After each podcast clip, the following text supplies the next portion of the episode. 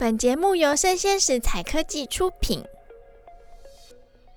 Hello，欢迎大家再次回到数位趋势这样子读，我是跨领域专栏作家王维轩 Vivi。今天想要跟大家分享一个主题哦，叫做振兴券究竟惩罚谁？好，那这篇文章呢也同步刊登在《经济日报》里面。那作者呢就是在下本人我，是的，没错。但在文章里面没有说完的话，就一样的就是独家的披露给我们的听众了。好，其实是我有感而发啦，因为台湾最近的疫情逐渐受到控制了嘛，大街上都可以看到非常多人。不过呢，为了要复苏经济的振兴券却声浪不断。像是怎么发啦，要发给谁啦，要怎么用啊？反正只要跟振兴券扯到的新闻哦，马上就会要上那个热搜排行榜。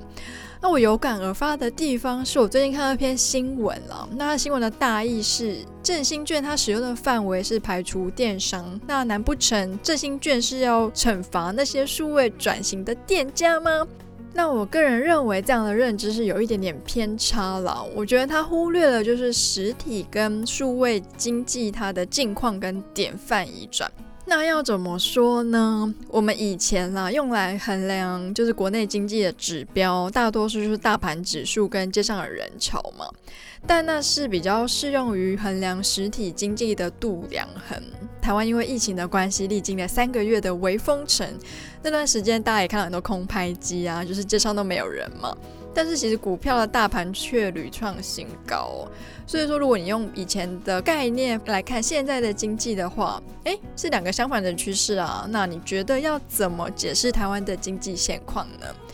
那疫情发生后，其实视为最多的是实体经济嘛。那这样的视为也变相的带动了虚拟经济的成长。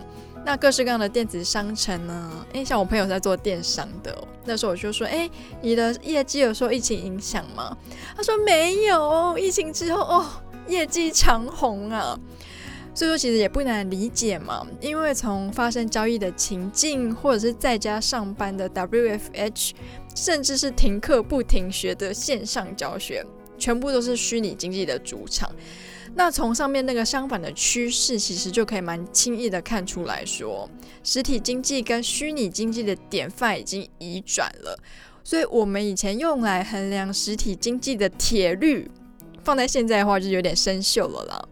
所以，我就在这边隔空喊话一下，就是那篇文章的作者，如果说你用过去的标准来看现在的世界的话，其实很容易会误判一些形势，解读错误，就进而扭曲了政府的美意嘛。那第二个是，就是提到刚刚那篇文章嘛，要怎么样定义什么叫做惩罚数位转型的店家呢？那大部分数位转型的店家，其实他们就是多一个线上购物的服务而已，实际店面还有在营业的，其实不在少数哦。那你想想看，我今天生产一样东西，多一个通路贩卖，哎，好像也是一种投资未来嘛，对不对？但是相反，我们来看哦，实体的通路就只有营业场所，所以实体的商店跟商场才是这一波的三级警戒下打击最严重的一群。那我觉得，振兴券它出现的初衷啦，是不是就是要振兴我们的实体经济呢？那举个例好了，我还记得二零零八年的时候，因为全球金融海啸嘛。那那时候政府为了要振兴经济，就有发出这个人人有奖的三千六百元消费券。为什么要特别提这个时代背景呢？因为二零零八年的时候，智慧型手机还没有这么普及，那也没有大量的虚拟通路来分食我们实体经济的一些销货。所以说，哎，三千六百块的消费券一发，满街都是人，走到哪里都是人。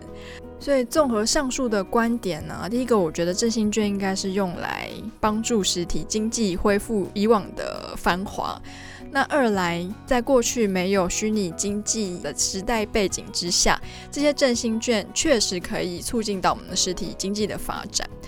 那其实从小到大，不管是你是在上学还是在职场上，我觉得人是很需要群体交流的生物。尤其就是这一波封城之后，就是哦好啊，早想要出门，好想跟朋友出去吃饭。那为了控制疫情，我们忍耐，暂时压抑实体经济的发展，所以那时候街上没有人潮啊，所有的现实的聚会或者是会议全部都移到线上去了。所以我觉得疫情过后，我们其实急迫需要的是群体给我们的温暖。那假如说是站在这个避免丧失人情跟国家活力的基础下，我觉得振兴券赞助实体经济的发展才是完全正确的方向。岌岌可危的才给予帮助，就是政府也不用在数位经济上再锦上添花了，而应该是为我们的实体经济雪中送炭。所以以后大家听到振兴券的议题，还是多一份平静，少一份激动吧。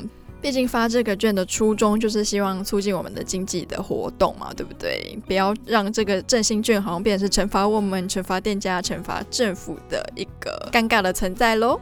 那今天分享就到这边，我是跨领域专栏作家王维轩 Vivi。喜欢我们节目的话呢，欢迎给我们五星好评。那我们下次见喽，拜拜。